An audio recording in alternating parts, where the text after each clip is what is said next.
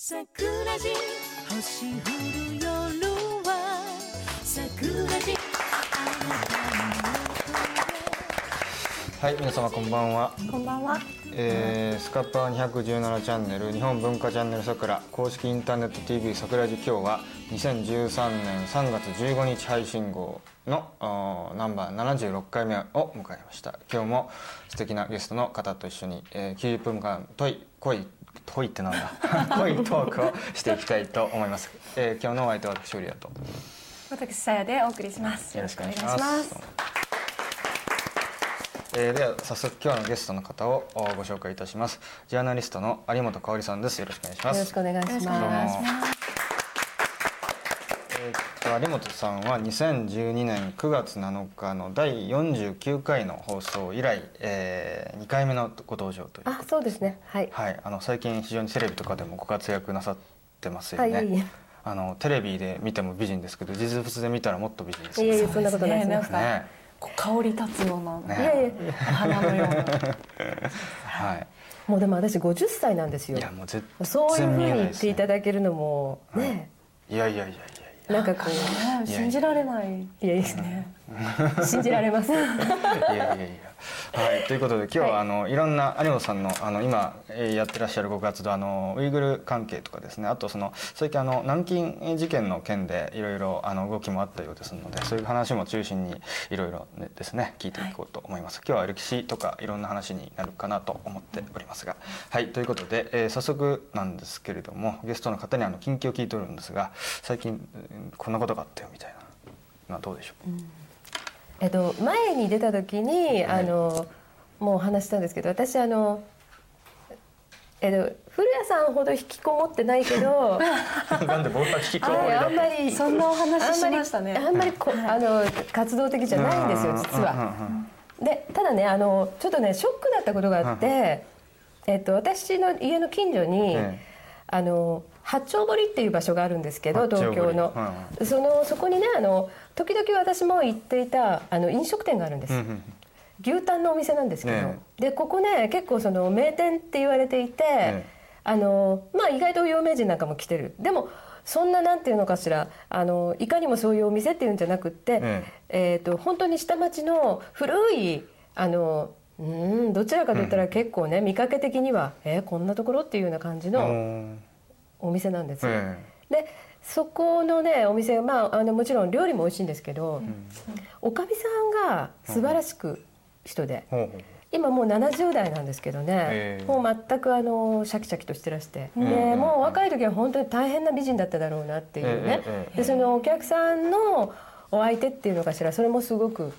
あのもう絶妙な相手をなさるし、それからそのちょっとこうあーお茶がなくなってるとか何がなくなってるとかっていうともうさっと気が付くようなねもうすごいプロ素敵なうんおかみさん。でもなんかね十数年前にご商売始めるまではね。専業主婦だったんですって。へえまあそういう十数年前というか50代そう50代で、うん、あの始めたんだって。だからそういうねそのとっても良かったあのお店が、うん。普段行ってたお店でしょ、うんうんうん焼けちゃったの、焼けた？うん、火災ですか？そう1か月ぐらい前に焼けちゃったんですって。で私知らなくてその前後行ってなかったから、うん。でこの前ねたまたまそこの前通りかかったら、全部シートに覆われてるのであさすがに建物が古いから直直そうということかしらって思ったらそうじゃなくて看板が立っていて、うん。そのなんかこの時の火災のその情報を求めていますっていう。え放火されたの？そう。えー。放火らしいんで。す。でね、その一角というのはそのお店と胸続きのようになって小さなねなんかあのネパール料理のお店みたいなのとか、あの23軒あったんですよ。うん。でそういうその古いあの、まあ、昔の民家みたいなところを、うん。あのお店にしてね、えであのそういう非常に、まあ、良心的なっていうと変だけれども、ええあの美味しい、うん。でそれぞれのその、まあ、お店のあご主人たちも、まあ、ちょっと面白いっていうようえなえ感じの一角だったのにほとんどみんな焼けちゃったの。あの建物自体は残ってるんですよ。でも中が多分ほとんど全部焼けてるんですよあね。そうですか。いやあ無ご無事だったんですか？そのご主人とか。うん。それは。あの人には被害はないみたいです。うん。あのというのはみんなお店が閉まった未明のだから火の気なんかない時ですよ。でまあだからおそらくその放火だっていう可能性があり、うん。かつねそのなんかねちょっといろいろあったみたいねその前後に。うん、だからこう恨みを持ってるような人がいたとかというかそのことと直接その放火とかねいうことが関係してるかどうかはまだわからないんでしょうけどその地上げ的な動きがあったっていう情報もあるんですよ。確かにねビルの谷間にうん。もう本当にそこだけその一角だけ古い。ギチギチにねそうなんですそうなんです、だからそこをそのもう取っ払っちゃってビルにしたいっていう人が出てくるかもしれないっていう場所ではあるんですよ。はい。なんかねちょっとショックっていうかショックですね、そんな馴染みの店がそう。全焼にねしてしまったで行きつけの店がなくなるっていうだけじゃなくてねなんかその事の顛末がすごく嫌だなって思ったわけですよ。そうですね、うん。八丁堀と言いますとやややや東の方ですそうです。ねやっぱええ。りスカイツリーとかの影響でちょっと賑わってるんですかね。いやそんな近くはないんですよ。ただもともとほら兜町とかあの辺に近いビジネス街なのであのビルがねあうんうん。のたくさんあるんです。でも最近はねさすがにその東京都内も特に八堀みたいなそのすごい都心に近いところでも空き家ってすごいあるんですよ。そうですね、うん。だからその不動産を借りてねどんどんその新しい事業を始めようっていう人がそう今多い時代ではないのに、うん。でもやっぱりその新しいビル建てよう的な動きはあるんですね。ああなるほどね、まあ群がるってことですよねその土地の、うんそのそうです。人気度っていうかね、まあ千葉県なんて地上げされるね必要というか価値もないですけ野どね。原みたいなとこそんなことありませんよ。そ れはさすがにないですよ。茂原とかの方に行ったらそうですけどね。うん。ん。なるほど。いやでもまあショックな出来事ですね。そうですね。うん。あの再建保険かなんかで再建されるっていう感じなんですか？その予定も。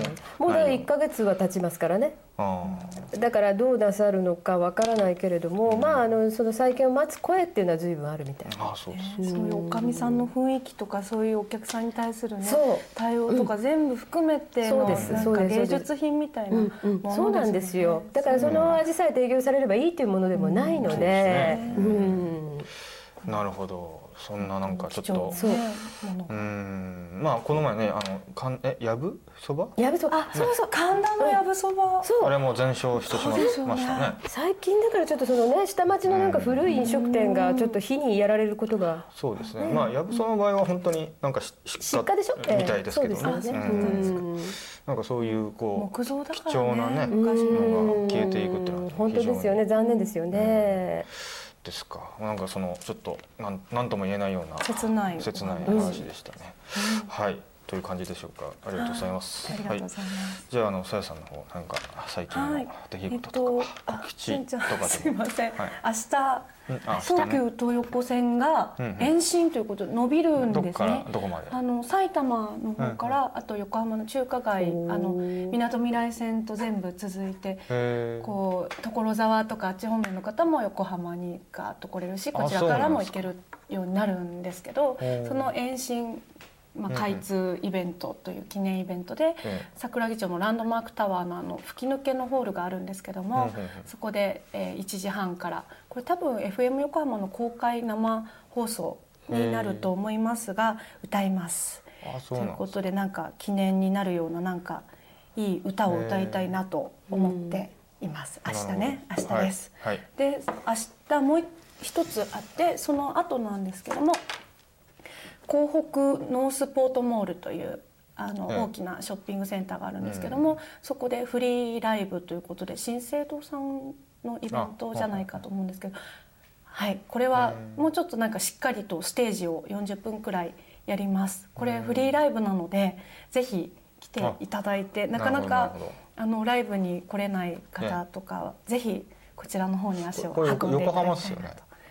そうですね。港港北ノースポートモール。どこだろう駅でいうと分かりませんよね。えー、と大倉山とか？かもしれない。あわかりました。すいません。ちょっといいらぬ最後まであの見ていただけたら、はいその間に調べまあ横浜ですね。横浜ですね。横浜です、間違いないですね横浜はい。はい。てなわけで。で最近ちょっとハマってるのがあの玉置浩二さんって知ってます？当たり前ですよそんな知らない人の方が珍しい今更なんだけど。知ってますよ。今更なんですけど。あそれにその方に？あの以前こう桜井市で佐藤健二先生をお招きした時に、はいあのその日本語と日本のリズムとその西洋のポップスのリズムを融合させるのが難しいっていうようなお話をしていてはい。それをやってる人がいたよと思って今更なんですけどうんうん。あここんなすごい人がいたんだってこううん。今更気がついたっていうか。それ玉置浩二さん？玉置浩二さうん。んあの、まあ、世の中的にはこういろんなこうイメージが。そうですね。マルチな感じですよね。そうですね、ん。作曲も作詞もやられて自分でパフォーマンスもされるし、そうですね。あと演技なんかも、ね。俳優さんもやられたりしていて、マルチな方なんですけど、なんか本当にあこれこれは世界に誇れるうん。日本のアーティストだなっていうのをなんか映像をねあの、うん。YouTube なんかで映像を見られるので、ええ。なんかすごい久しぶりに感激してしまってまあみんな知ってるよって感じかもしれないんですけど、うん。なんか今更ながらそういう視私は点での玉置さんは知らないですね。うんうん。うん。やっぱりその言葉とあのなんか EXILE と共演してるのが。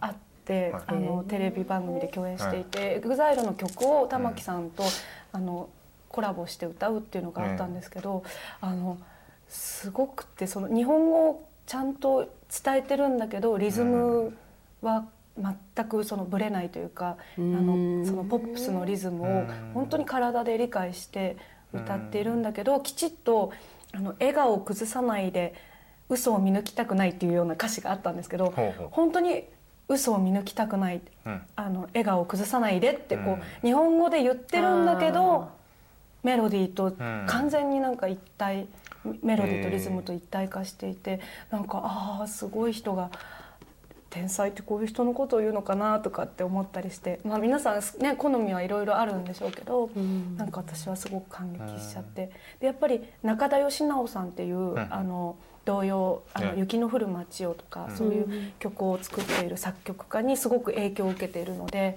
うん。メロディーも本当になんか日本人の玉木さんが影響を受けてるんですか？受けてるんだそうなんですね。そうなんだ。だから根底にそういうものを持ちながら西洋のリズムはこうきちっとこう体で感じてやってるっていうところが素晴らしいなと思って。感激しちゃいました。はい玉置さんが EXILE と共演してるんですか？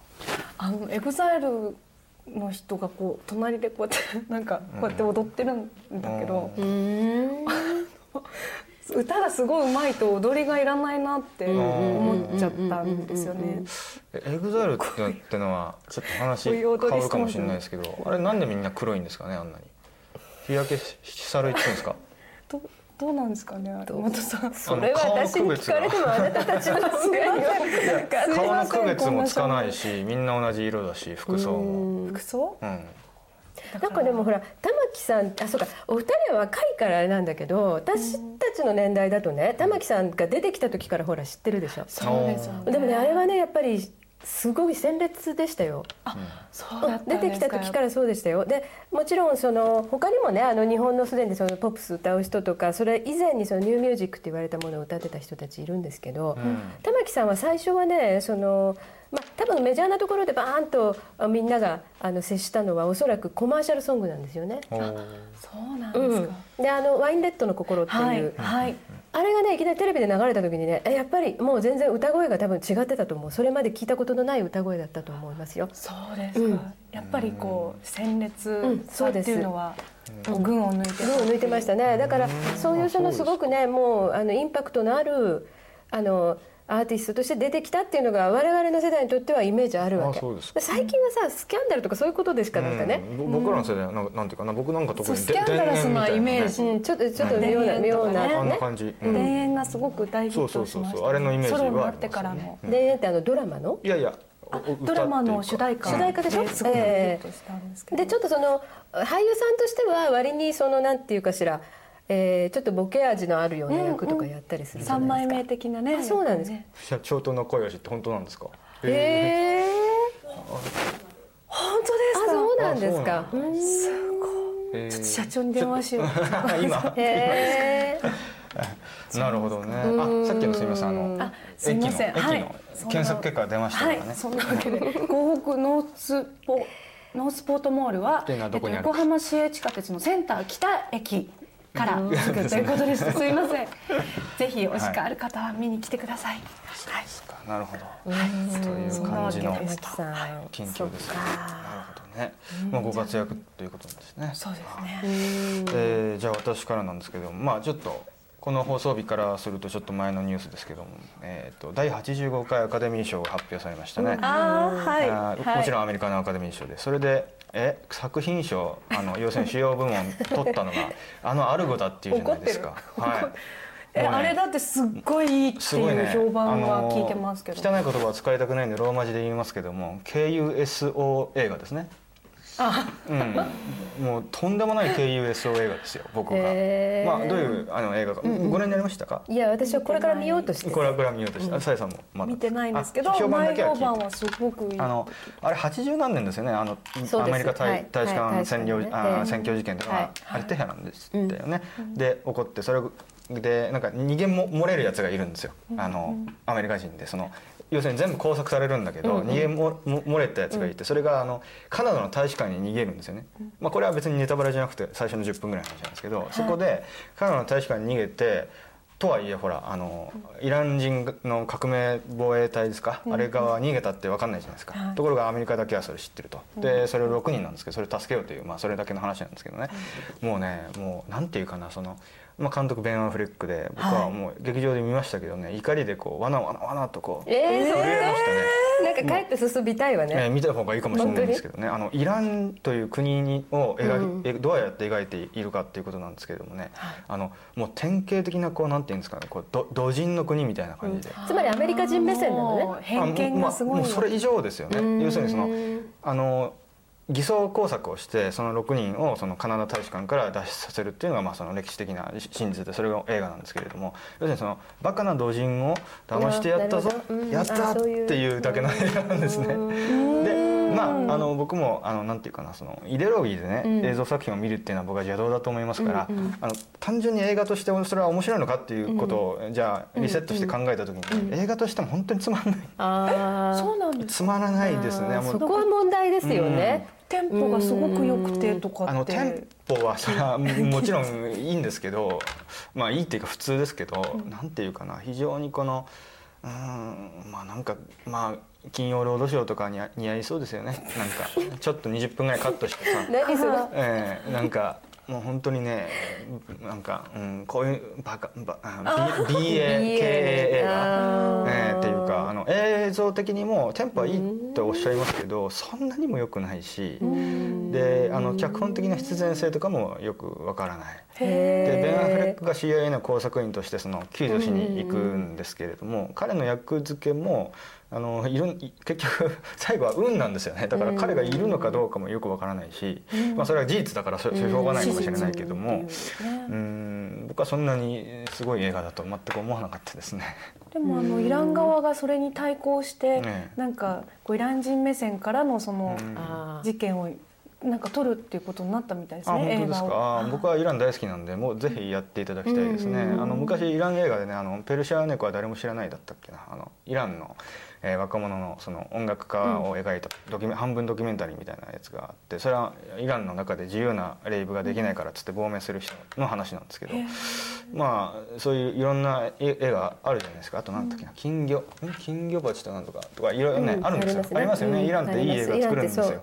そう、監督もすごく才能ある人がいるんですよね。そうなんですよ。あれをねもうなんかイランのイラン革命の時にその首をつってイランの人民をこう吊るし上げてるところをこう再現するんですよ。それを見てなんて野蛮な国なのかしらみたいなね。もうねなるほど。もう分かった分かった。はいはいベン・アフレック分かったよみたいな感じでもうあれがねアカデミー賞を取ってオバマの奥さんが発表する。そうですね。あれ？キモ奥さんがっていうのがちょっとどうなのって話ですよね。不思議でしたねキモねっていう感じでしたうんね信じられない。下品というかねアカデミー賞の理念に反するんじゃないですか、ね。特定の国をああいうふうに描くっていうのは。そもそも、ね、なんで「ライフ・オブ・パイ」の方がよほどいい作品ですよ、猫ちゃん可愛いし。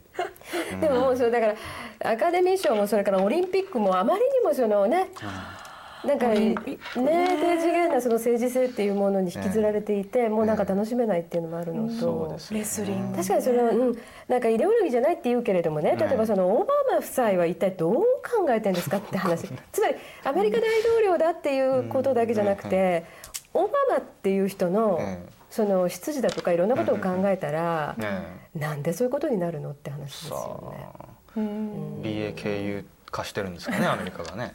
うん。どうまあ僕はハリウッドはもうちょっとなんていうかなこう高尚な教教養のあるような作品賞を与えてきたと思うんですけどね。ちょっとあまりにも劣化しすぎじゃないかとなるほど。思いでもましたね。私結構ベン・アフレック好きだわ。ああのそうなん俳優としてですか？かあああいう感じの外の。いやまあは俳優としてっていうかちょっと、うん、まあ割と好きかもしれない。あなるほど。ああいうちょっとこうひげの感じ。ヒゲのっていうかなんかちょちょっとバカそうな感じでしょ？ちょっと大柄な感じ、うんうん。そのこと言っちゃ悪いね。あファンの人もいるからね。いバカそうってなっちゃうそら そんなになんていうのかな。あれじゃないじゃないですか。ないまあ、文化系のひょろっとした感じではないですよね。ないでしょ？うん。体育会系な感じ、うん。そうそうそうそう。まあ森まあ首ちょっと相的な感じ、ちょっと違う。ちょっと違う。ラグビーラグビーつながりでですイメージかラグビーつながりです。かそうかもしれない。あそうかもしれない、そうかもしれませんね。森本さん、はい、すみません。あのちょっと時間も押してしまいましたんで、あのすみません。あのちょっと本編の話につなげたいような、話題がありまして、早速、はい。あの谷本さんがあのまあゲストの方に毎回聞いてるんですけども、今週の一枚というかね、これをきっかけにこれ思い出深い写真だっていうのをちょっと持ってきていただいたんですが、ちょっと本編にもかなあのつながる話なんで、はいぜひご紹介していただきます。えーっとですね、まあ一枚というのが二枚あるんですけどね。まあでも一枚目としてはねこれねあのこれ私はね自分のフェイスブックとかにも上げてるっていうか、彼女があの彼女というか私じゃなくて彼女が上げたんですけど、ねこれねあの私が、えー、と前に出演してから数か月後11月の終わりに、えーミュンヘンに行ったんですドイツあの。、ドイツ。でこの方は誰かっていうと、はいえーマルワイト・ハピスといって、えミュンヘンに今もうミュンヘンでその活動している、ウイグル人の女流画家なんです。えー、油絵ですよね。うん、で彼女はまあその、えー、とウイグルからですね、えー、とミュンヘンに、えー、16年ぐらい前って言ったかな、へー。あの移って。そしてもう今はあのこちらでもうすっかり評価されていてですね、その現地のおで、まあ、彼女は個展をやったり、えーいろんなその彼女の、まあ、こ作品のコレクターっていうような方もいてもうだから画家としてその、えー、とヨーロッパでね、うん。あのちゃんとした地位を得てる。でもこの人は実はねもともとはその、えーミュンヘンに来る前ですよ、はいあのーお国でもつまりその中国共産党の体制の下でも、ええ。あの十分評価されてた人なんですよ。あ、。そうなんですか。うん、だ。けど彼女に聞いたらばやっぱりそので大学かなんかで教えてらしたわけ。だからもうすっかりその、まあ、絵を描く人あるいはその美術をあの、まあ、あの教育者としてもねええ。あの評価のあった人なんです、ええ。でも彼女曰くはやっぱり私は自由に作品を描きたかったと。うん。もう何にもその縛られたくない。何にも影響されたくない。その自分の作品を自由にあ影響されたくないっていうのはちょっと間違いね、あの何にもそのまあ縛られる。縛られずに自由に自分の作品を描きたい。その環境を求めてヨーロッパにっていうことなんです。ですからその政治的にそのウイグル運動とかなんとかっていうことからは彼女は距離を置いてるんですけれどもでもその全くねあのこの人面白い女性で、うんうんあの私はもともとこの人の作品をその、まあ、こちらにねあの日本にいるウイグル人の人たちだったかな、はい。のあれを、えー、と確かそのネット上に上げてるのを見て、であこういう絵を描く人がいるんだ。たまたまね今この写ってる絵はあのお花の絵ですけれども、ねでもあの自分のねそのふるさとをモチーフにした作品っていうなかなか素晴らしいものがあって。作風的なそのうんあのなんか風景を描かれるそうですね。でそのそその風景も単純にその風景だけを描いてるんじゃなくてやっぱりちょっとこうそこにいろんなあの、彼女の中でのイマジネーションっていうものが含まれた。でも非常にその、お彼女のふるさとっていうのはおそらくこういうところなんだろうなって。むしろその実物をそのまま写実的に描くよりも非常にそのイメージが伝わるっていう素晴らしい作品なんですよね。だからあの一度会ってみたいというふうに思っていて。うん。で彼女にまあそのそれこそフェイスブックでねど。えあのこちらのプロデューサーあんなのあんな世界っておっしゃってたけれども、うん。でもまあフェイスブックを結構使ってみるといいところがあって。であの彼女とこちら連絡あのチャンネル桜チャンネル桜ね。あのチャンネルあの番組始まる前に。ちちなみに呼び捨てですよチャンネル桜のプロデューサーはフェイスブックが嫌いだそうなんそうですね。鬱陶しいから と言っていました。ということを踏まえてそうそれ番組の前にね、いろんなで事情で。もそのはい。彼女とその お目にかかりたいと思って。じゃあその前にちょっとフェイスブックで交流してでミュンヘンに行った時に彼女に会えたんです。なるほど。で作品も見れたしご本人にも会えたし、あ本そう当ですか。でもねすごく面白いと思ったのはねやっぱりヨーロッパにいる人で、でこのずっとやっぱり絵を描いていくことで一生生きていこうっていう人だから、ものすごく自由でものすごい自立してる人なの。はいうん。例えばね私がねその彼女の経歴をずっと聞いてた時に「ねえじゃあ何年生まれ?」って聞いたわけ、うんうんそしたらね「そんなこと関係ないでしょ?」とか言って。つまり年なんてどうでもいいじゃないっていう感覚なわけですよ。へでそういうところはねすごく、まあ、ヨーロッパ的って感じもするし、うんうんあのでものすごくね例えばねあの男の人たちとね、うん。一緒にこう食事してる時なんかでも、うん。議論になっても彼女はもう全然一歩も引かないでもうガーッと自説をやっぱり言うっていうぐらいに、まあ、いわゆる伝統的なそのウイグル人の女性っていう感じとはちょっと違う人かなっていうふうに見える。でも一方ではそうではなくてね彼女面白いこと言ったんだけどそのヨーロッパの友人たちにね、うん。あのあなたたちってその男女がうん人前で平気でそのまあキスをするでしょと、うん。ね挨拶じゃない。うん。ああいうものっていうのは私たちの文化価値観ではうん。恥ずかしいこととされるんだと。ねだからそれはね私たちの文化の方がおそらく先行ってるのよと。あなるほど。つまりそれは恥ずかしいことだと。うん。それはプライベートのことじゃないかと。うん。だからそういうその公的なところでねそういうことをやるっていうのは恥ずかしいって思う私たちの文化の方がおそらくあなたたちの文化より先行ってるのよっていうふうには言うっていうぐらいにねい非常にね自分のそのウイグル人としてのいろんな文化とかアイデンティティにたうん。あのすごくあの誇りも持ってるしえ自分なりのそのいろんなあれを持ってる人。で作品を通じて、まあ、自分のふるさとのお素晴らしさみたいなものを私は伝えられたらいいとうんいうことも言ってる人なんだけど一方ではすごくやっぱ自立してて自由なマインドの人で。うん。だからすごくねだから面白い人なんですよね。うん、だからそのいわゆるウイグル問題っていうとねその問題の深刻さとかあるいはそのウイグル運動ねいわゆるそういうものにだけどうしても目がいったりあるいは日本人がその。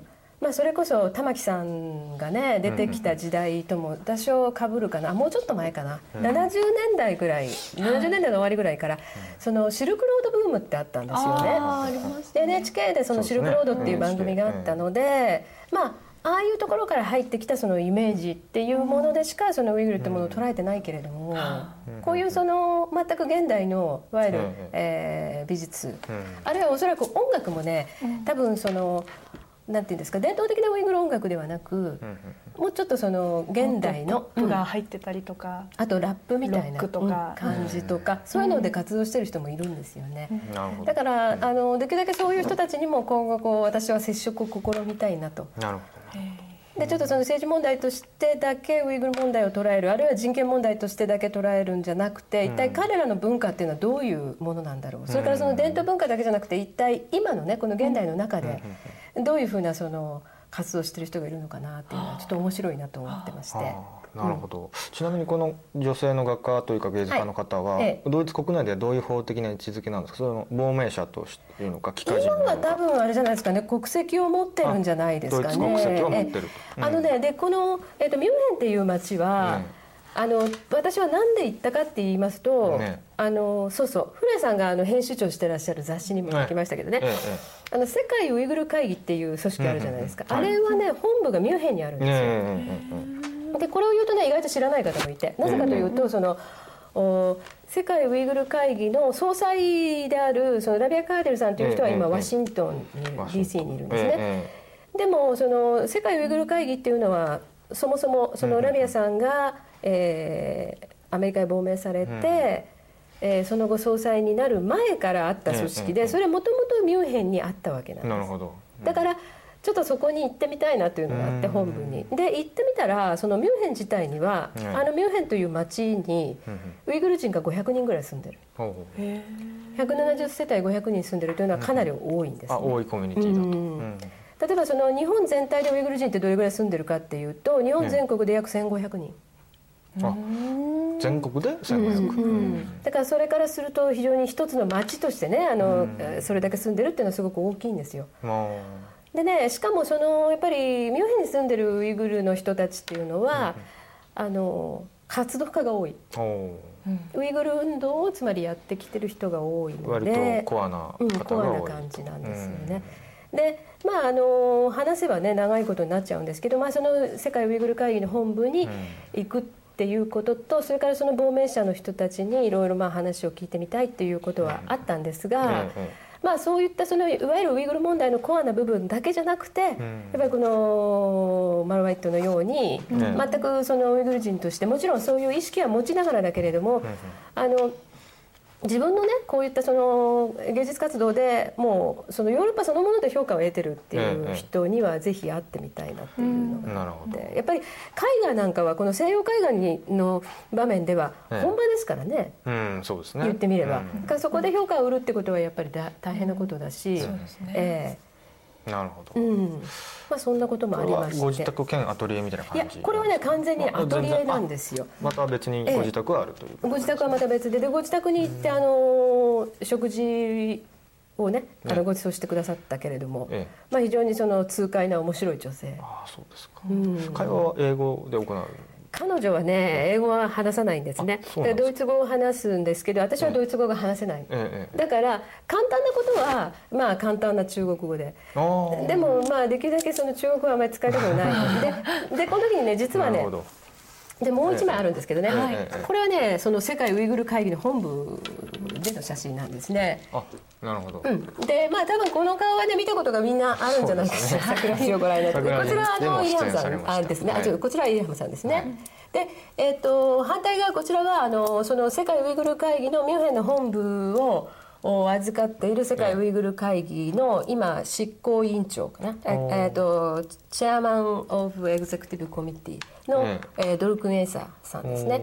で彼も、えー、とチャンネル桜には出たことが何回もあると思いますね。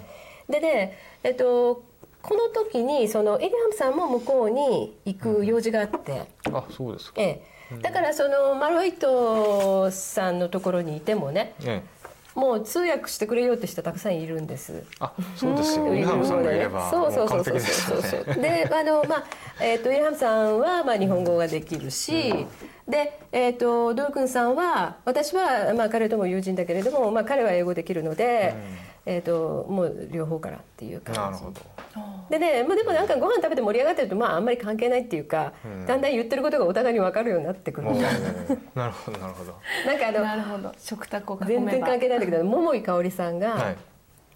コンリーっていう中国出身のはいはい。女優がいるじゃないですか、女優さん。でなんかその共演してねうんうんで休み時間とかなる休み時間っていうのかしらなんかそのインターバルの時に、あのお互いにこうどっかでタバコ吸ったりして話してると、向こうは中国語で話して私は日本語で話してるんだけど全部話が通じてるの。って言ってたことがあるんだけどなんかそれって分かるような気がしません？うんわかりますねなんとも。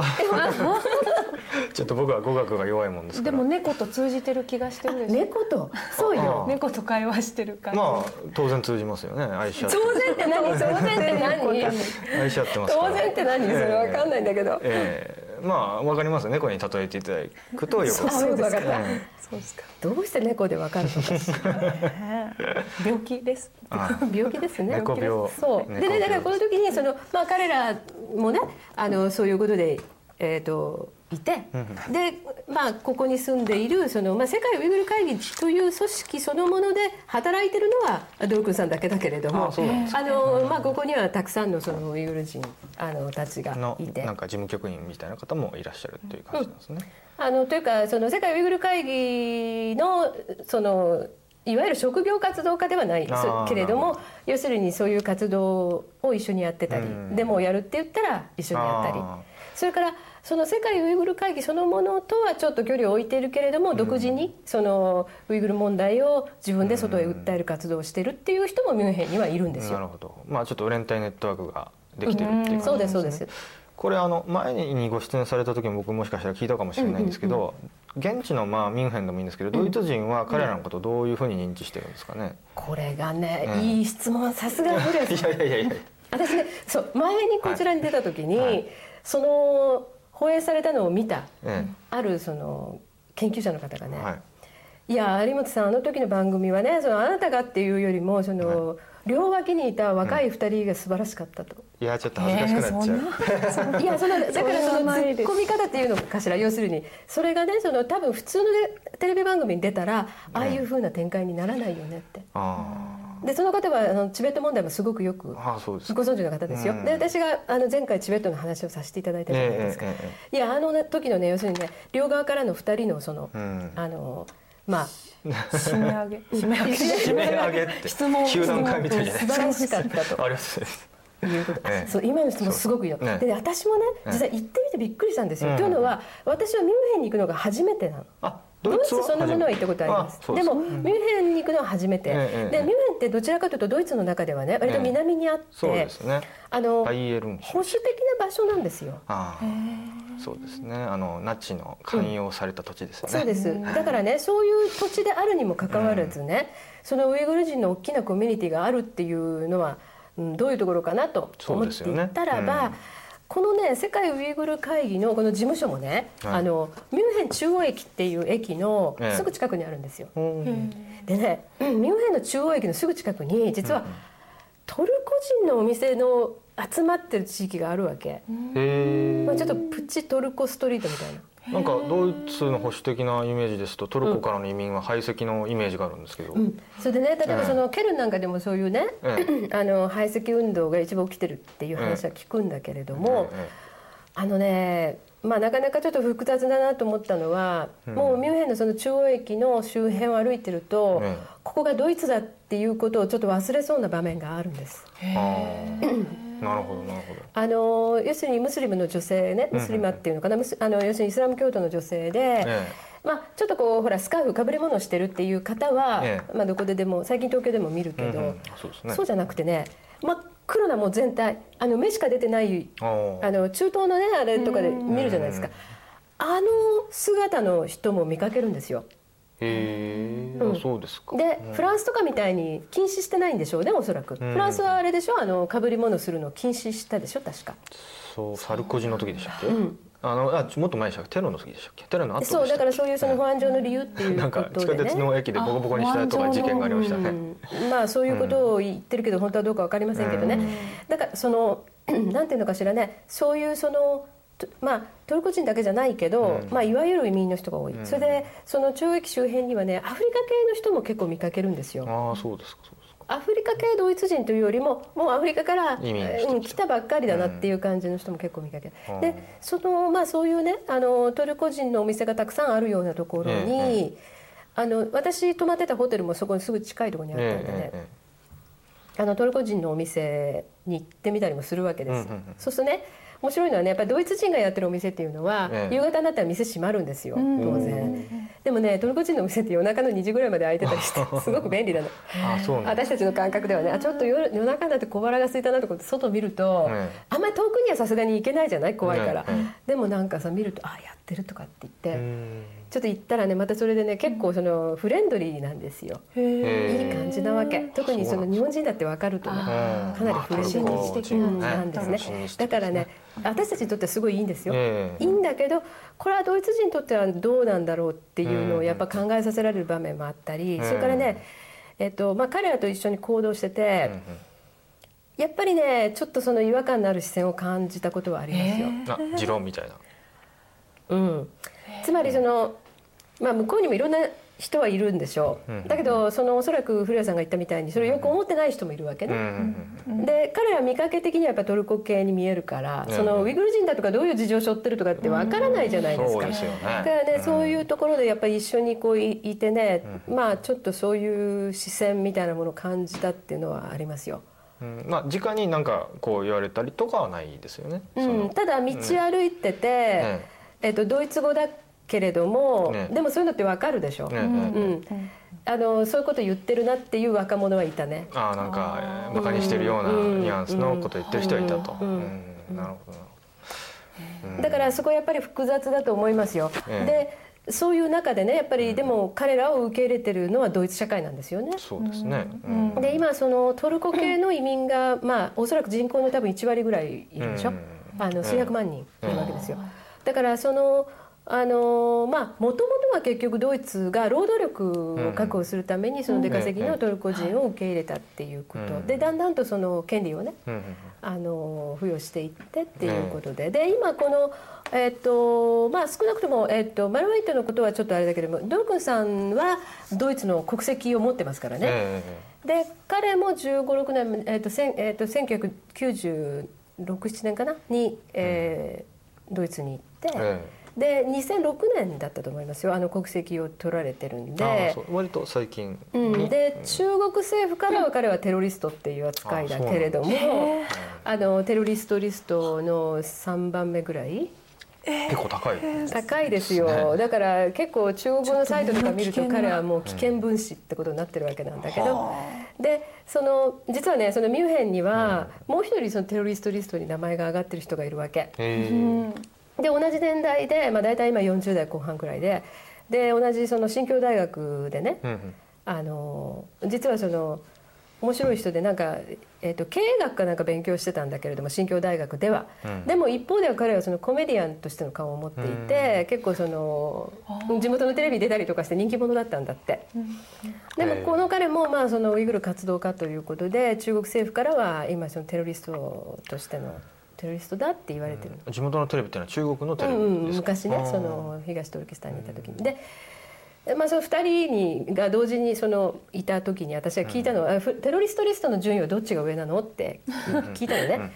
そしたらまあそのドル君が言ったのはいや背は彼の方が高いんだけどテロリストリストの順番は俺の方が上だ。それドイツ式のジョークなんですか？ねいやウイグル式ウイグル式ですか？でまあ彼らね非常にそういったまあ冗談の好きな人たちでね、まああのこう集まってご飯食べたりしててももう爆笑に次ぐ爆笑なんですよね。えでまあ、ウイグル人ってやっぱりそういう明るいあの非常に面白いっていうかな、うん。あのまあ、人たちで、ええまあ、ちょっとテロリストっていうイメージからはおよそね、うん。程遠いというふうに、まあ、私はですよ、えうん。思われる。ただその政治的なこの、まあ、彼らは政治的な活動をしている人たちというのはやっぱりその政治的なあの意思というのは相当持ってるわけで学生時代から、まあ、言ってみれば抵抗運動してるわけじゃないですか、うん。だからまあそれなりに腹をくくってそして外国へ出てでもう外国へ出た後おそらくその田舎にいるご家族とは一度も会ってないんですよね。なるほど。あの今聞いた話ですと割とあのトルコ人なのかウイグル人なのか、まあ、うん。外見上判断がまあつきにくいとうん。うんうんうんであのどうなんですかね。ドイツ社会全体はそのウイグル問題ということ自体には関心はあるんですか？人権問題として。理。解してるんですかね。いやあの中国がねね。そのいろんな意味で人権問題が中国にあるってことはまあわかる。うん、あのひょっとすると日本人よりも多くの人が知ってるかもしれません、うん。それからそのチベット問題の認識度ってすごい高いんですよやっぱりドイツもドイツもスイスも。ああそう。うんであの亡命チベット人もいますしね。うん。でやっぱりチベット問題のヨーロッパにおけるその認知度の高さっていうのはちょっとね我々が考える以上のものがあります、うんしかしウイグル問題そのものに相当ねその私も理解あるのかなと思ったらいや一般のドイツ人がそう知ってるとは思えませんね。うん。なぜならばねドイツに住んでいる日本人がいるわけですよ。あのもう長年ドイツに住んでる、うんあのドイツ人の方と結婚されたりして、もうその2 3 0年住んでるっていう人が知りませんでしたって。ミュンヘンにそんなにそのドイツあのウイグル人がたくさん住んでることもね、知らなかった。って言ってましたから、だからおそらくそう知られてはいないんでしょうね。まあ人によっても濃淡はあるかもしれないけども,、うんうんうん。けどもまあ全体的にはやっぱり低いと。うん。うん。そこはやっぱりねアメリカでも同じですけれどもね、うん。やっぱり、まあチベット問題と比べたら、本当にそのウイグル問題の知名度っていうのはまだまだあの国際的にも非常に低いですよ。なるほど。なるうんうん。だからそういう中でまあね彼らでもあの、まあ、ミュンヘンを拠点にしてずっと まあ頑張って活動してきて。えでやっぱりねそのアメリカにいるウイグル人もねえやっぱりその80年代まあ私はほぼ同年代なのでね、えあの非常にこう複雑な思いなんですけどね、要するに彼ら大学時代からそのこういう運動つまり中国政府にものを言うという運動をしてきている。えでもねやっぱりしみじみねそのあるアメリカにいるウイグル人でやっぱり80年代にそのウルムチの町でね1万5,000人ぐらいのデモを組織したっていう人がいるんですけれどもねやっぱり彼が言ったのはいやもうあの大学生だったつまり若造だった頃からもうこんなに髪に白髪ができるまで同じことやり続けてるんだけど状況は全く良くなってないしえうんそれどころかますますひどくなってるっていうことに時々ああ。まあ非常にこう愕然とするみたいな。うんということは言ってましたね。うん。それ全く同じことをやっぱりドル君も言ってましたね。うん。つまりその若い時からずっと同じことをね、あのまあ二十歳になるかならないかの時からずっと同じことをやり続けて、えもう自分は今や白髪ができる年になって、えううんん、ということは言ってましたね。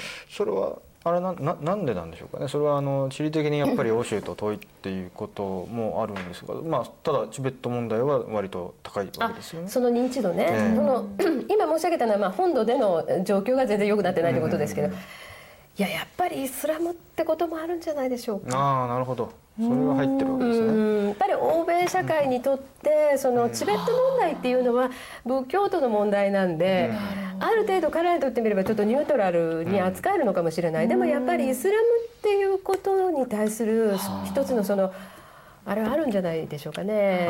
うん。あなるほどなるほど。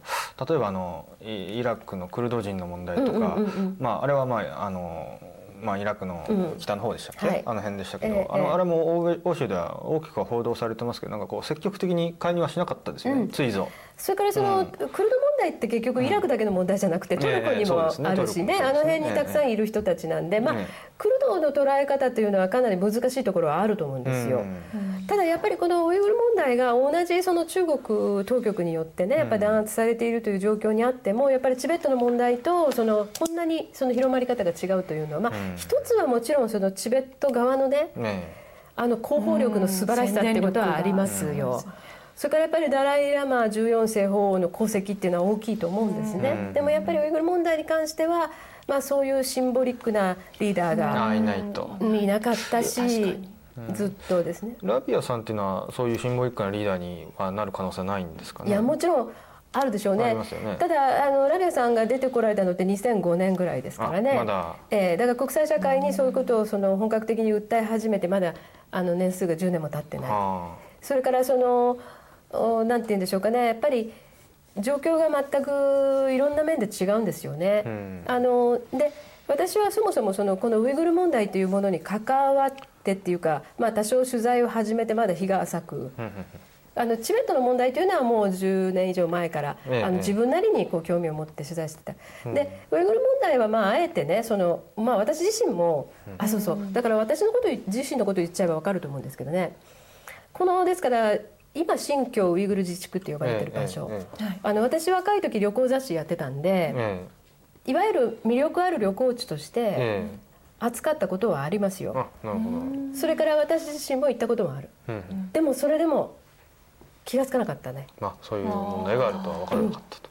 うん。それからそのこの前ね実はあの、えー2月の5日の日に、はい。えーあ2月の5日というかイベント自体は2月9日だったんですけど、え2月5日と7月5日っていうのは、まあええ。ウイグル人にとっては忘れられない日って、え2月5日というのはグルジャ事件という,、はい。うー事件が起きた日なんですね。でこの時もその中国共産党に対する、まあ、平和的なあデモを、えまあ、が、まあ、結局弾圧されたっていうことなんですけどね。で、えー7月5日は2009年のそのウルムチ事件という、うんはい。まあ、これはあのかなり日本でも報道されましたが、えでそのグルジャ事件というのは1997年なんえですよ。97年。うんうんうんでねこの ミュンヘンに行った時にそのグルジャ出身の亡命者あのウイグル人の亡命者というのは何人かいて、まあ、彼らからあの話を聞いたそのことをその今回のねそのグルジャ事件のええ。追悼の記念行事を日本で、まあ、ええ。イリハムさんがやるからそこで喋ってくれって言われたんです、で私はまだまだそのウイグル問題についてはあのそんなに取材を重ねてないけれども、まあでもそのミュンヘンで聞いてきた話はじゃあしましょうかということでしたんですけどこのね、うん1997年の2月5日グルジャ事件があった日え私自分でそのじゃあ話しなきゃいけないからって思っていろいろこう思い出してみたらねこの日実は私中国国内にいたんですよ。そうなんですか。うん。へでえー、とその前の月の1月の末に北京に入って、北京で取材してその後一番南の広東省の広州に飛んであ2月5日の日は広州にいたんです。えあそうですか、うん。まあわ割と近いといえば近いのかな、まあ、まあ中国近くはないけど近くは大きな意味で言うと北京よりはまあ近いことは近いかなという気はしますかね。ただね、全然知りませんでしたよこの事件を。あそうですか。まあ報道もされないだろうし、うん。そう。でねその後ね香港経由で帰ってきたのね日あ本に。なるほど。でこの時実は旧正月の前で、あの店も結構閉まっててね、やることないから実はねホテルでテレビ見たりしてた時間も長かったの、ねだから余計にすごい違和感があるんだけど、ん。その時だからテレビ報道なんかで見た覚えが全くないんですよ。なるほどねでこれはね、まあそのね中国はその報道があのコントロールされてるからって言っちゃえばそれまでなんだけど、で国が大きいとかなんとかっていうことじゃなくてやっぱこれこれだけの事件がつまりこの時に、まあ、ウイグル側の言い分ではですよ。ええ。あの数千人の人間があ拘束されていると。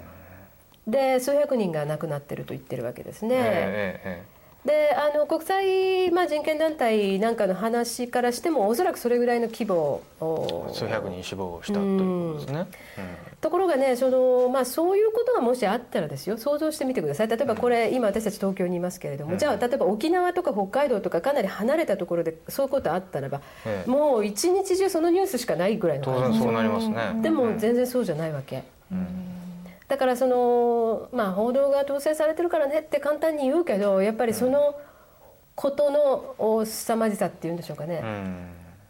全然知らないまんま私はですから普通に取材してました。あでねこの年はねどういう年かっていうと香港があの返還された年なんですね。香港返還をほんの数ヶ月後に控えた形でね、その広州は盛り上がってましたよ。どなるほど。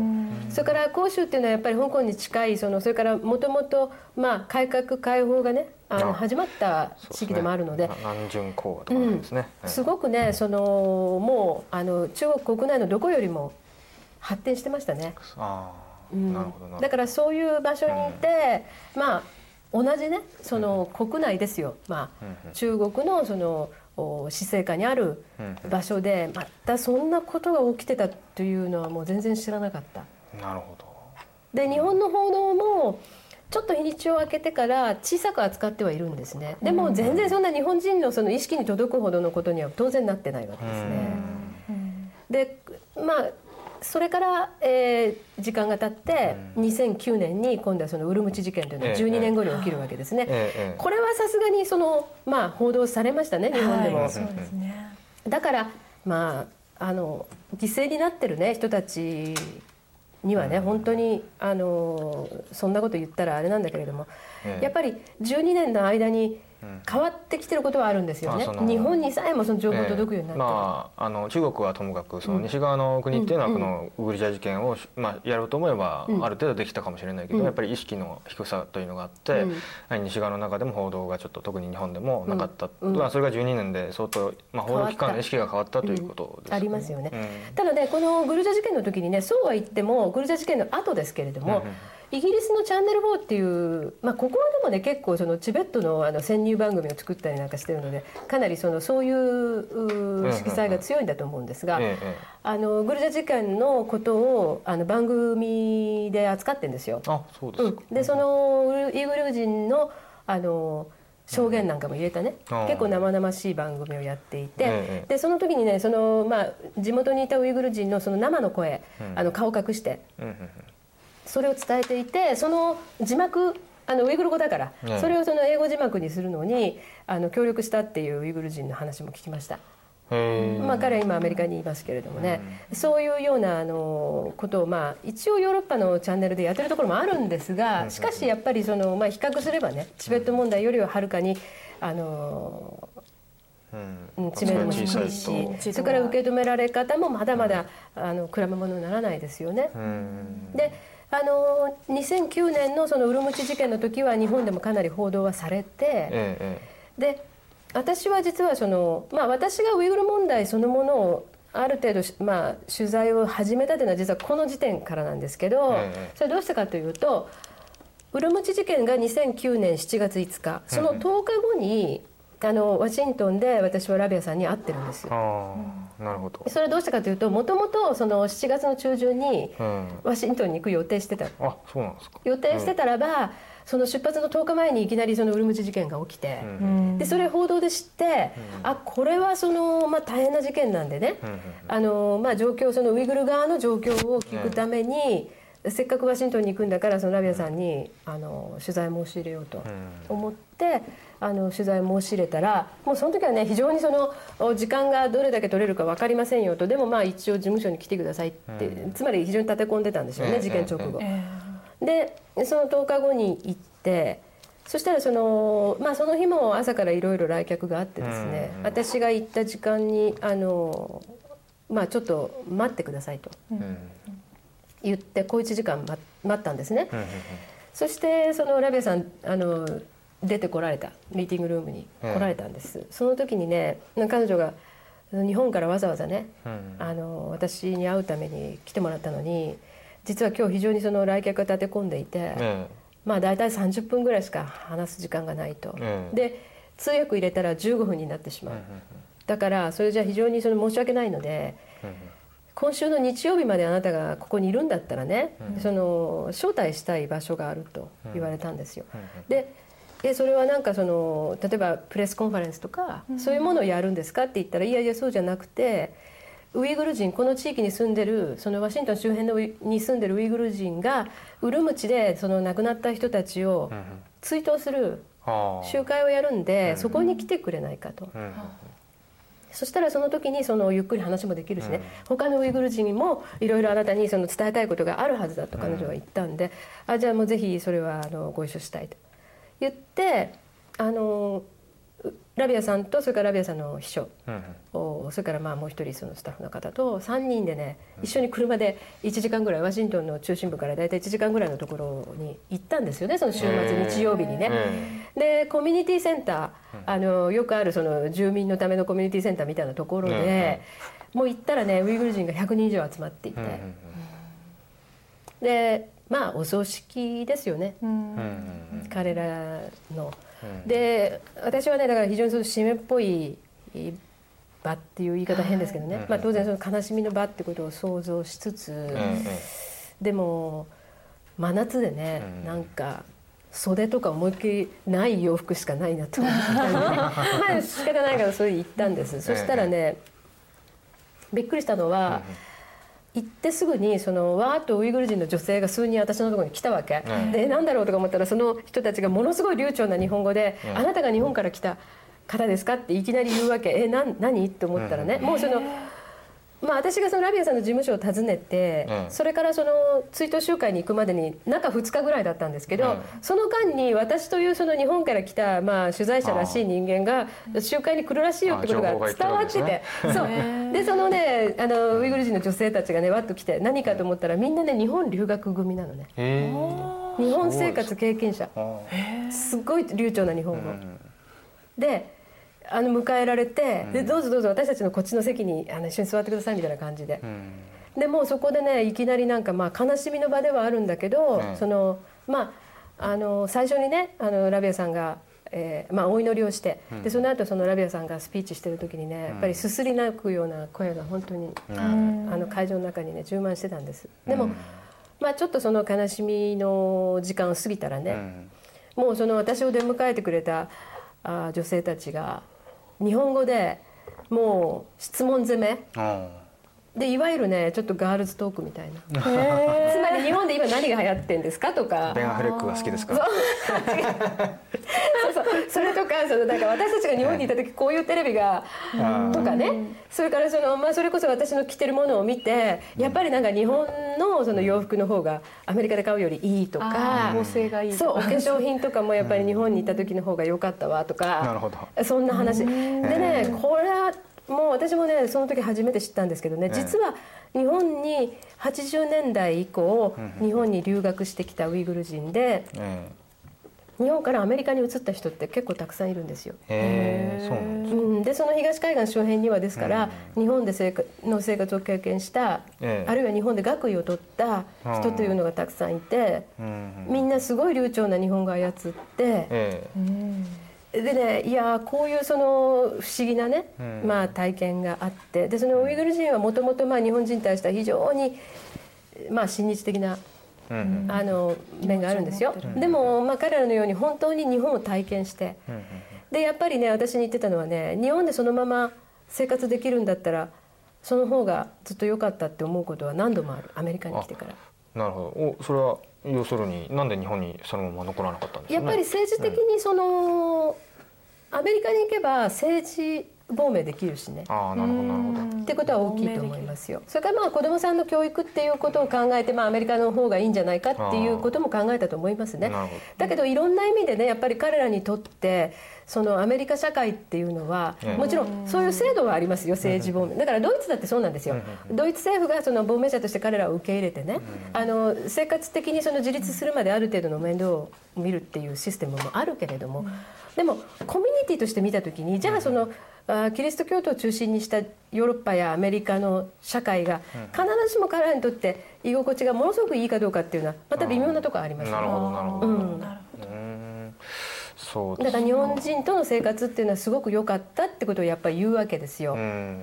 あの日本社会っていうのは難しい面もあると彼らははっきり言ってましたね。やっぱりななぜかというと日本ってやっぱりいろんな意味で細かいから。あね、あの、そこにストレスがあるっていう場合もあるけどでもやっぱり日本はその決めたことはきちっと、それこそ中国と違ってしてるしそれからアメリカよりも非常にそのあったかい面もある。そうですね、宗教に寛容ですもんね、うん。すごくで日本人に随分親切にしてもらいましたと。うん言うんですよね、もうその子供のことから何からわからないことだらけじゃないですか、そうですね。周囲の日本人がすごくやっぱりよくしてくれたんですよっていう話はもう随分聞きましたね。そうですか。うん。へえなんか意外な感じもしますけどね。うん。まあ我々はね日本人ですからそんな宗教的なことがちょっとうん。まあ皮膚感覚としてないですからね。それは確かに彼らからしたらそうまあそうかもしれないですね。うん。だからそういったそのつながりねあのつまり歴史的にどうこうっていう、つまりあの歴史的にも実はあのウイグル地域と日本というのはいろんなつながりがありますけれども、えでもそういうことじゃなくて今現代に生きているその日本人とウイグル人同士の間でも実はいろんなそのまあ密接なねつながり交流があったのに、えまあなかなかね日本社会でもウイグル問題というのはそれほど浸透してないし理解はされていない。そうですね。ん。うん。確かにその事件としての認識っていうか、ええ。虐殺の事件があって、ええ。そういう政治的な認識はあるけど、うん。このウイグルの方たちが何を食べ何を考えて、ですよね。普段どういう、うんでしょ？まあ音楽を聴いてとかっていうことは全く皆無ですよね。ですね。うん、そうなんですよ。ね。うん。だからそのチベットの場合はチベット仏教っていうすごくコアになる、その彼らの文化のね、はい。あの精髄みたいな部分があって、まあ、ある程度日本人の中でもそういうものをこう、あの好きとかいうのはあるんだけれどもやっぱりウイグルに関しては、あのどうもそういう理解がないんですよね。そうん、だから私はまあ今後ねできるだけそのそういう部分もまあ伝えることができる機会があればうんいいなというふうに思うしそういう、まあ、ウイグル人の中でもねあのいわゆる政治活動に関わっている人以外の、お文化人というんでしょうかね、えあるいはその普通の人って言ったらいいかもしれないけど、とのその関わり合いというのはぜひあの積極的に持ちたいなとうん。うんいうふうに思っていますね。その辺がどうもこうわからないから、うんうん。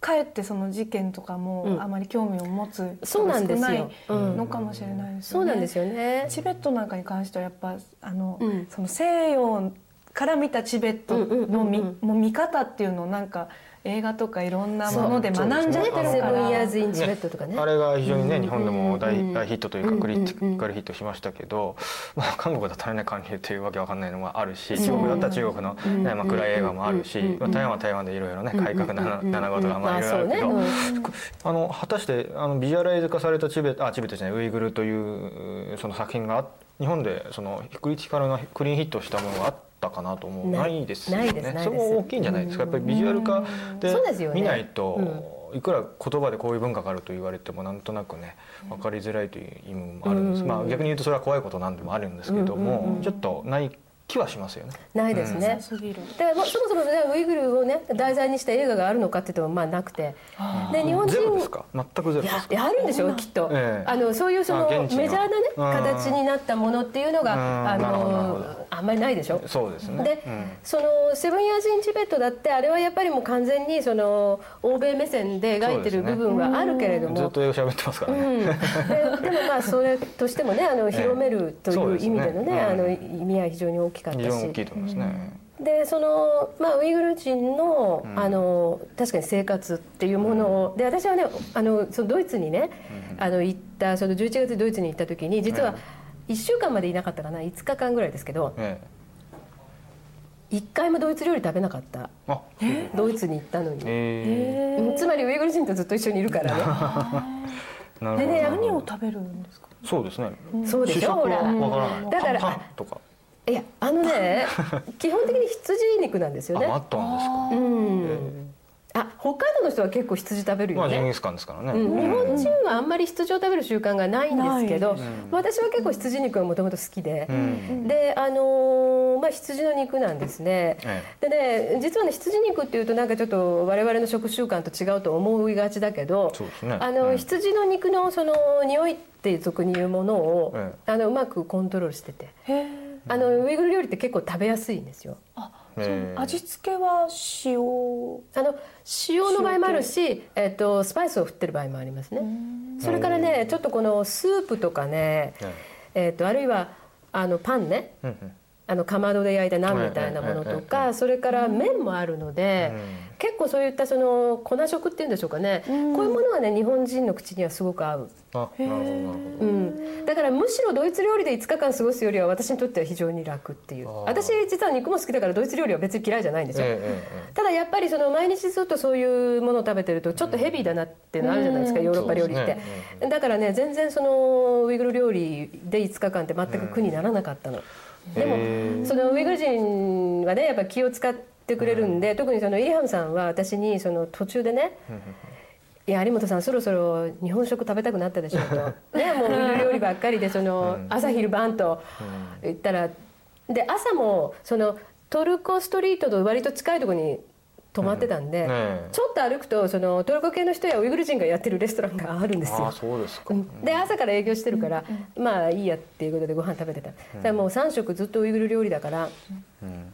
あのもうそろそろちょっと飽きて大変なんじゃないですかって言うから「いやもうあなたの方がえ天ぷらそばでも恋しくなってる もうほら彼らも日本長いんで。ね。あのあれですよね。あの、言ってました言ってましたよ。やっぱり日本にもう長く住んでるから、ええあの外国行って日本帰ってきたらやっぱりお蕎麦食べたくなったりするんですって。で私あんまりそういうのない人間なんで、ほら若い時からいろんなところに行ってるからあんまりその日本食恋しくなるって感覚がないんあですよ。そうですか、うん。だからその全然別にウイグル料理で3食でも全く何でもないんだけど、抵抗ない、うん、ないですね、うん。へえまあでもそうですよね。あの、本当にウイグル料理と言われてビジュアル化できないからできないですね。そこの辺の意識がやっぱり根本的にないんでしょうね。だからその例えば「チャンネル桜」でもね、あの実は他のねあの地上波のテレビやなんかが全然扱わないこのウイグル問題や、ねあるいはこのウイグルの活動家そのドルクンさんも含めてですよ、あのチャンネル桜はずっと扱ってこられた。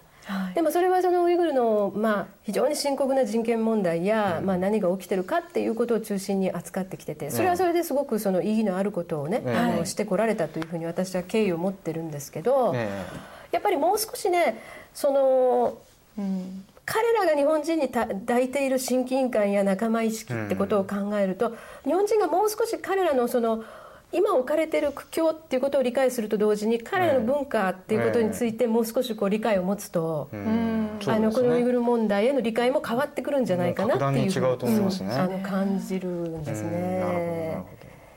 なるほど。なるほどね、うん。まあなかなかまだまだまだやっぱりチャンネル桜をご覧になってるような方でもおそらく、あの僕とさやさんと同じようなこうちょっとぽやっとしてるところはもしかしたらあるかもしれないですね、うん。文化については特に。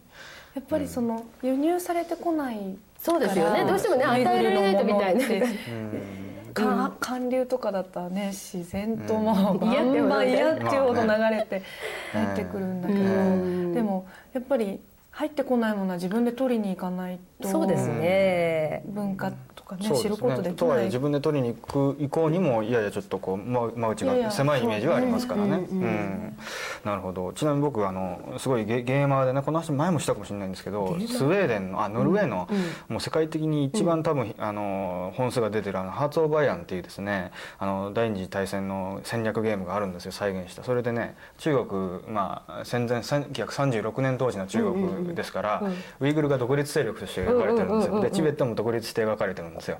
でそれがね。けしからんって言ってね、そのゲームね中国で発売禁止になってるんですよ。でへ我々ゲーム男の中ではすごくあの有名な有名というかそのウイグルでプレイして中国共産党を全部た叩き潰すとかですね。ね。そういうプレーを僕はする、あのハーツ・オブ・アイアンっていうのが好きな方はそれ分かると思うんですけれどもそういうその歴史のイフをねやるゲームなんですけどそれ何で戦うんですか？え歩兵とか。あのええ。あの要するに国力がある国には戦車手段とかゲームなんだけどうんそうそうやるんですけどえそれがねすごくねやっぱり、まあ、中立的な国じゃないですか北欧あのね李行派さんになんかいろいろねノーベル賞とかやってるそういう国なんで割とこうあのすごく中立的に再現してるんですけどそのせいで発売禁止になってるんですよ知らないでしょなかなかこれすごいねゆそうそうハーツ・オブ・アイアンですねハーツ・オブ・アイアンっていうんですか？今3まで出てますけどこれ多分日本でなんか言うと戦争ゲームって言ったら「提督の決断」とかが有名だと思うんですけど世界的にはもうハーツ・オブ・アイアンっていうのが一番あの サイバーフロントっていう会社が出してるんですよ。日本でも日本語版が出てて、まあ、多分日本ではねそんなにマニアしか知らないと思うんですけど世界的には多分一番有名なゲームです。えそれウイグル人は知ってるのかな？若いウイグル人は。知ってるんですよね、うん知ってると思う。えー、そうなんだ。ドイツ人とか全然やってると思うんで。やってるのかな？あそうなの、はい、あら。の絶対ウイグルの人はウイグルプレイで共産党叩き潰したりしてると思いますよ。でもきっとこの私がお友達な活動家たちみんなおじさんだから知らないわねきっとね。私が知らないのと同じぐらいに知らないと思うわじゃあ若い世代に聞いたら分かるんでしょうかね割と僕と同じぐらいの世代あの言いますよ、ええ。そういう活動に入ってある人も。の君はハーツ・オブ・アイアンを知ってるかって言ったら多分知ってるんじゃないですか本当？じゃあね今度ちょっと聞いてみ海ますね。外の方が認知度高いですから、へえうん、チベットプレイっていうのもありますね。チベットプレイで共産党を叩き潰すっていうね。そうなんだ。へえすごい面白いんですよ仮想でもうね、ん、いいよね。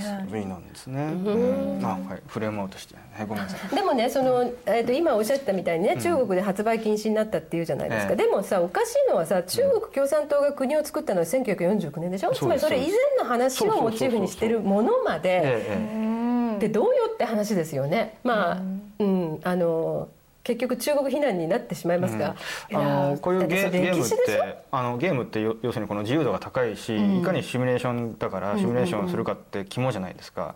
で今言った帝都の決断なんていうのは中国と戦争してますよね当たり前だけど、それをゲームにしたら、その描写自体があのけしからんっつってあの削除したんですよその設定を日本の会社が。日本の会社そう横浜にある光栄さんはねあの中国と、戦うわけじゃないですか。だって歴史ゲームなんだから、ところがそれが中国からしたらけしからんって言って抗議されたから次の作品では中国と戦争シミュレーションゲームなのに中国と戦ってないことになってるんです。よバカみたいな話これねゲーマーの中ではね非常に有名な話です、えー、知らなかったのですね皆さんね全然知らない。しすごい有名な話。じゃあ例えばさ原稿とかどうなっちゃうのよね？原稿はねあの なんかゆ 弓とかでしか戦う設定がないから多分あんまりゲームになってないんです。なってない。でも例えばそういうことでしょ？要するにそういう歴史的なことをモチーフにしてることまで、そのけしからんってそれで言われて日本の方もその引っ込めちゃうっていうのもどうなんですか？いやいやうん非常にですねいろんなこのゲームの世界にはその歴史のタブーっていうのが反映されてて面白いんですよ。本当、はい。そんなことしたってね、何になるのっていう誰,、うん。誰も何とも得しない。いやだから圧力に屈してるんでしょうね。だから割とだから日本日本の歴史ゲームっていうのは程度が低いし低くて世界中に輸出できないっていうのはやっぱりそれがあるんですよね。やっぱりシミュレーションできてないからそもそも。戦術が学べないですようね。ん、学べないし。だって歴史と違うわけでしょ？だって戦争してるのに戦争してないシミュレーションゲームってそれ SF じゃないですか、なるほど。だから割とねそういうのから見て僕はそういうので見てるんですけど、あ面白いなと思いますね、ほう知らなかった。でもその「ハーツ・オブ・アイアン。ハーツ・オブ・アイアンですね、はい」覚えました、これちょっとあの ゲームは知らないけど、ええそれインストールしてプレイしたら多分僕もう延べ500時間ぐらいやってると思うんですけど。え本当？すごい。やいや結構昔からあるゲームだから。じゃあだいぶやっつけてるの？だいぶやっつけてます。あだいぶやっつけてるんですか？あの共産党。申し訳ないですけどあの、えー、と重慶に、あのアトミックボムを落としちゃうことがあります 申し訳ないんですけど。ゲームの中の世界ですよこれは。ゲームの中の世界です、ねまああのえっ、とその頃は共産党じゃないんですよね。国民党です。1936年ですからね、えーとうん。もう時間が経っていくんですよずーっと、うん、なるほど。爆撃したりね。あのねそれでね なんかなんかその話ってすごく今いいあれで、ええ。ちょっともう一つ言いたいことがあるんですけど、えあのねえっ、とその今の話とすごい共通してるんだけど、南京事件ってあるじゃないですか。であこれね南京事件ね、うん。はい。あのまあ日本ではそのタブーになってますよね、はい。これも。はいでねこういうのもねそのちょっと私まあ事実そのものはつまり歴史家の間でもいろいろ諸説あったり研究もしてるんだけれども、ただつい最近その南京学会っていうのがね、うん。あの役割が終えたっていうことでその、まあ、閉じたっていう報道もありましたけどね、ええあのこういう問題って日本ではもうその自主的にすぐ規制しちゃって、自由にその議論することも何もできないっていう状況になってるものすごい多いんですよね。なるほどなるほど、あ、そうだ忘れてた。あの話をいきなり移してしまって、私が進行するわけじゃないので移してしまっちゃいけないんですけど。ちょっとこれ今メモでそう。忘れないように取っといたあんです。のそうそう。このねですからウイグル問題に関して4月に、はい。あの札幌ではい。イベントがはい行われるんです、はいはい。4月の6日？6日。4月の最初の土曜日ですよね、はい。でこの日の夕方でなんかしょあの、えっとまあ、詳細はまだあの、はい。別に出ると思うんですけど、またはい。あのこれもねで実はあのチャンネル桜の水島社長も、はい。行かれると。い。うはい登壇されると。こうなんですね。はい。そしてあのこの出てたイリハムさん。はい。イリハムさんをですねその札幌側の人が呼んで、うんうんで不詳私も。はい。うんという。有本さん。となんかすごいスリーショットじゃない？そうですね。恋恋って言ったら。濃いって何ですか？濃いって。重要人私は濃くないですよ。いやいや。あの一応このイベントの詳細はチャンネル桜のまたイベント欄とかええ。他の番組でもまた告知されるということですね。ええそうなんです、ええ。そういう濃いあのイベントをね、ええ。北海道でやるっていうのが初めてのことあなんですよ。うん。で北海道ってやっぱり古谷さんもものすごいご存知だけど、ねこういう問題が非常に伝わりにくい風土。あそうですね。あのあのね上田っていう弁護士が頭うんうんの人ですからね。市長がね札幌市長がね。は いでそのまあでもねあの北海道の人たちがそれを企画して、まあ我々をその呼んでくださるっていうことなので、まあそれこれはかなりねそうそうウイグル問題のシンポジウムという形なんですね。それ場所とかビルと名とかわかりますか？まだ決まってないみいやそれだからあの告知を出してもらえるらしいですよ。あ時間は何時頃？えっとその4月の4月6日土曜日。土曜日の夕方6時ぐらいだと思うんですけど。あですからその札幌にお住まいの方はもちろん、うん。あの北海道内の方あるいええはその頃北海道に行ってみてもいいなとか思ってる人はぜひっていう感じなんですね。だから初めてですね。多分北海道でそのウイグル問題をやるといううのは。ん。なるほどなるほど、うん了解です。あのまあ動画の説明欄にちょっと書いていただけるようなんでまた、はい。あの告知の方まだ近くなったら多分されるはい。あごめんなさい。南京問題ですえね何もだけどその日本のね ええ。あのどうもと自分たちで閉じてしまっ閉鎖してしまってるその言論空間っていうんでしょうええかあるいは表現空間っていうのかなこれかなり深刻だと思っていうんて非常に深刻ですね、うん。で約1年前にですね1年前の2月にちょっと思い出していただきたいんですけどこの南京のじ南京事件に関してですねえ。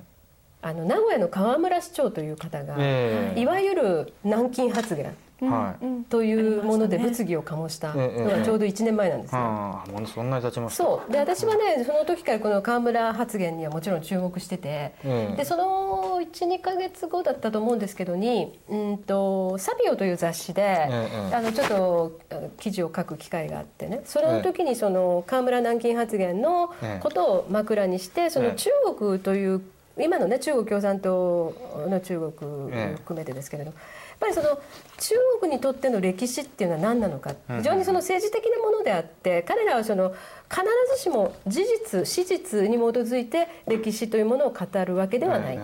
でこれは中国に限らないことでねやっぱりその日本のお戦後もそうであるようにえ。やっぱりその勝った者が歴史を書く、うんそれから戦後だけじゃなくて日本でもあの過去にそういうことあるわけですね。例えばえ江戸幕府になってからその前の歴史っていうのはかなりその江戸幕府にとっていいように書かれてるということはあるしそれはどうしても世界中どこででもその勝者が歴史を書くっていうことはあるけれども、えね。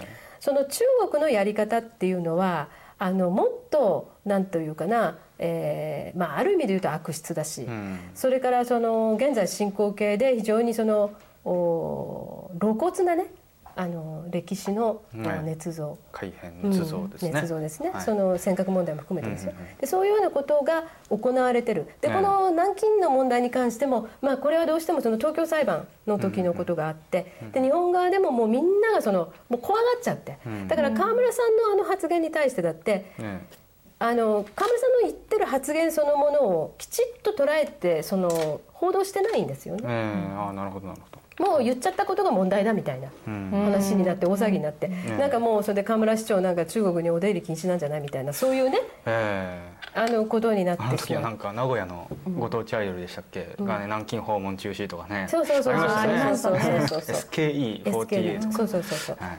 でその実はねでその後ねあの河村市長に私何回も取材をする機会がありまして、ええこのことはまあ今後ちょっと私もあの書いていこうと思うんですけどね。あのつまりその河村さんのあのえー、と発言。その後一体どういうことが起きたか、つまりその日本の言論空間というものがどれだけねその自ら、自らをこう閉鎖しているのか。うんということですね。それからどうしてこれがこんなにその政治的な問題になって歪められていってしまうのかっていうことやらあるいはもう一つの非常に深刻な問題もあって結局今その別の慰安婦韓国のねあのええ慰安婦問題なんかでもそうですけど外国においてそのえー、と日本の歴史が歪められたそれが広められてるっていう活動がされてるわけですよ。ね。欧米社会でね、うんでこれは南京の問題も全くそうでそのかつて「レイプ・オブ・南京」っていう、ねね。うんうん。あのものをあのアイリス・ちゃんという人が出して、うんうんうんうん。あそうだそうチャンネル桜はあの社長が南京の映画をね、はい作られてますよそうね。ですからその南京問題には非常にゆかりの深いメディアなんですけれども、これねもう一回ねあの私たちがこう忘れてならない問題としてやらなければならない、うん特にその海外でのこの南京ということをネタにした捏造はどんどん今もひどくなってますから。そうですね。どんどん人数が増えてもったそうなんです。ですからこれはね、その河村さんの発言にその、えー端を発してね、私もあの改めてちょっと取材を始めました。えっていうことなんです。で河村市長の話も聞けばあの非常にねその河村さんはこの問題に対しては国会議員時代からずっと、あのご自分なりに調査をしたり。えうんうん質問主意書まで出したりしてるんですね、当時のその小泉内閣に。ですからあのもともと肝入りの問題だったので、ん。ちょっとねその思い入れが全然違うんですよ。思いつきで言ったことでも、不用意に言ったことでもないんですね。うん。でその辺の経緯はしっかりあの河村市長から伺っていますので、まああの今後これはきちっと書いていきたいなというふうに思いますね。うん。あのこの南京、まあ、事件の、うん。件で、まあ、結構ね萎縮しちゃうっていうのがうん。非常に、あの目にあの目に映るんですけれども、昔あの細川内閣でしたっけねあの長野法務大臣って人がね、はい。同じようなことを言いましてで、まあ、南京はなかったって言って、うん。まあ、それがあの当時中国からも抗議が来たんですけどもそれ以前にその日本の大メディアがものすごい攻撃をしたんですよね。でもやめちゃった。ええ。あの時の新聞僕縮刷版で一応全部調べましたらですね、うん。もうあの長野は元えなんだったっけ？長野さんが元、えー、と自衛隊だかなんだかなんですよ、うんうんうんうん。それで自衛官だからこんな感じなのみたいなこう個人攻撃をねこう人格攻撃を始めるっていうねすごいことまでやってあの、ね。要するに辞任してないのに、明日辞任かみたいな感じのどんどんどんどんどんどんどんどん出していってですね、当時の産経とか読売ですらそうでしたよ。そうですよそうですよ。そうそうバッシングやったわけですね、それからすると川村川村市長のまあ去年のは、まあ、かなりほとんどこういや本当そうなの、ええええで実はねね。うんあのこれね川村さんからもね、聞いてるんですけどね、ええ。やっぱりメディアはね同じような調子だった、うん。でもあ川村さんが辞めなくて、まあうご本人も一歩も引かない構えだったんだけど、でもそのご本人でも言ってたけどその長野法務大臣がね、ええあのかつて、えーすぐ辞任に追い込まれた時のことを考えれば、え日本の風土もだいぶ変わったんだろうと。で一番大きく変わったのはねねええ。市民からの声ですよ。うんで名古屋市役所にすごいもうたくさんのそのいろんな電話やらメールやらファックスやらと、ええあの寄せられた、ええ。この声の大半は実は河村頑張れだった。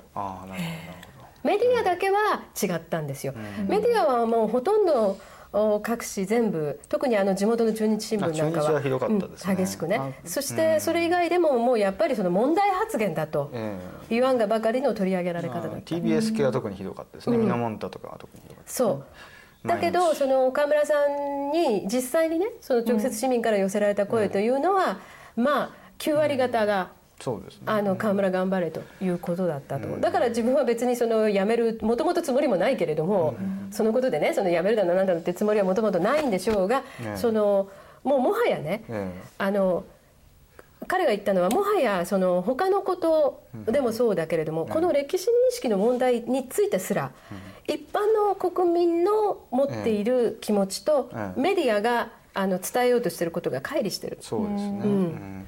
あのメディアのことでいうとちょっとあの韓国の話になっちゃうんですけど、あの NHK が韓国大統領の就任式を生中継しね。それでパークね。し竹島の日の式典は1分しか報道しなかったとかっていう、まあね。あれもすごいですよね。いや私ねもう100歩譲って民放だったらそういうこともねあるのかもしれないと思う。でも日本の公共放送がうん。ちょっと異様な感じはしますよね。誰が見るんだろう。まあ NHK は「不思議の海のナディア」やってた時が一番いいですよね。それ何、まあアニメそれ毎回出てくるけどなんだかわからないんですけ NHK のアニどメ枠の黄金時代と言われたですね。90年代前初頭の時代なんですねまあ。え何？今そのチャンネル桜のあのえっとあれですか？また南京の映画第2弾。制作中。中。そうです。うん。まあただその、まあ、南京の話ですけどあの、朝日新聞当時の去年去年の1年前のそのはい。河村発言の時の朝日新聞でもやっぱり問題だという、うん論調なんですけれども、ただ犠牲者犠牲者数に関しては諸説いろいろある諸説あるがというふうに、あの長野さんの時の朝日とね、もうね180度違う。そうがね。そうやっぱさすがに違ってきてるんですよ、ええ。そうだからそこはさすがにねそのそうだし、あのあらゆる問題についてねやっぱり最近ほらちょっと新聞報道もさすがにねそうですね。あのちょっと違ってきてますよね、ん。あの尖閣問題でも竹島の問題でもさすがにちょっとそのいくらなんでもねそうですね。っていうのは出てきましたよね。割とだから中日とか地方紙の方がまだあまだまだね。残滓があるというんそうかもしれませんね、だからそういう意味でその名古屋の中日新聞というのは非常にあのそういう新聞なんだと初めて私も知りまして、なえー新聞のその紙面を読んでちょっとびっくりみたいな、なるほど。うん、はいということでちょっといろんな話が出てまだまだ聞きたいんですけれども時間的にちょっとあのギリギリになってきたというカンペが来ましたので最後僕とさやさんでちょっと一言ずつ感想を言って有本さんにまとめていただきたいと思います。どうでしたか？うん今日やっぱりいろんな多岐にわたってお話を伺えて、とてもあの貴重なお話を伺えたなと思って、はい。ありがとうございます。あのでもやっぱりその最初に思ったけどそのいわいまいちこうウイグル問題は、うんうん。あのまだまだあの認知されないっていうところは、まあ、自分も含めてなんですけど、やっぱそのビジュアル化の問題があって、こう文化的なことっていうのがやっぱりこの人たちが何を考え、うん。何を愛し何を着て何を食べ女性はどういうガールズトークをしているのかっていうところがもうちょっとこう、まあ、取りに行かなきゃいけないんでしょうけどね、うんうんうん日本側から取りに行だから私たちは伝えられればねいいですよねねなんかそういうものを。もうぜひ今度はウイグルのなんか民族衣装か何かで登場して結構さやさんが来て。ちょっとあの有本さんあの濃いおお顔立ちがすごくあの、エキゾチッ中クな央アジアなあれかしらねねお顔 DNA 立ちテストですから。するって約束したんですよウイグル人と。本当ですか？うんなんか その結構彼らは私をウイグル人と間違える人もいて。うん、なんかドイツ人の人から見たら多分、ん。ああの同じウイグルの方と思ったんじゃなないるかなって。思って。ますます伺っていきたいとそう思います。ですね。はい。あ、じゃあ僕から一言ですけど、非常に今日はウイグルの話と南京の話と、いろいろ本当に面白い話をお伺いして、またぜひ来ていただきたいなと思いましたけれども、もう一点だけね、ハーツオブアイアンで一つだけ、ちょっと一つだけ言いたいことがあるんですよ。ハーツオブアイアンのプレーをするとね、に日本軍が南京のまあそのまあユニットを占領すると、イベントが起こって南京大虐殺ってイベントが起こるんですよ。これね、抗議にして問題にした方がいいと思いますよ。で割とさっきはハーツ・オブ・アイアンのこと褒めましたけれども、うん。こういう北欧のノルウェーの会社なんですが、中立的に史実を描いているはずなのに、南京事件は国際的にはやっぱりもう既成事実としてねできちゃってるんですよ。よね。で日本軍がね南京に入場したらね南京大虐殺って起こって日本と世界各国の友好度が下がるっていうイベントが起こるんですよ。でそんなの当時知らないわけでしょ。だって。ででもところがあれだけ精密にねあのさ世界を再現してるはずの北欧の会社ですらねやっぱりそれ既成事実になっちゃったなあこれは問題にした方がいいんじゃないですか。うん。と私は思いました。そうですからこのね南京の問題というのはね対中国じゃないんですよ、うん。やっぱり対戦勝国なんですね。なるほど戦勝国士官ですからね、もうこれ全部。でその南京事件という南京陥落の時に一体何があったのかっていう事実は、ええ。まあ、私たちもあのー追求してね追求っていうか、その要するに学術界の人たちがねこれからもどんどんその追求を続けていただいて、え事実が出てきたら向き合わなければならないと思いますよ。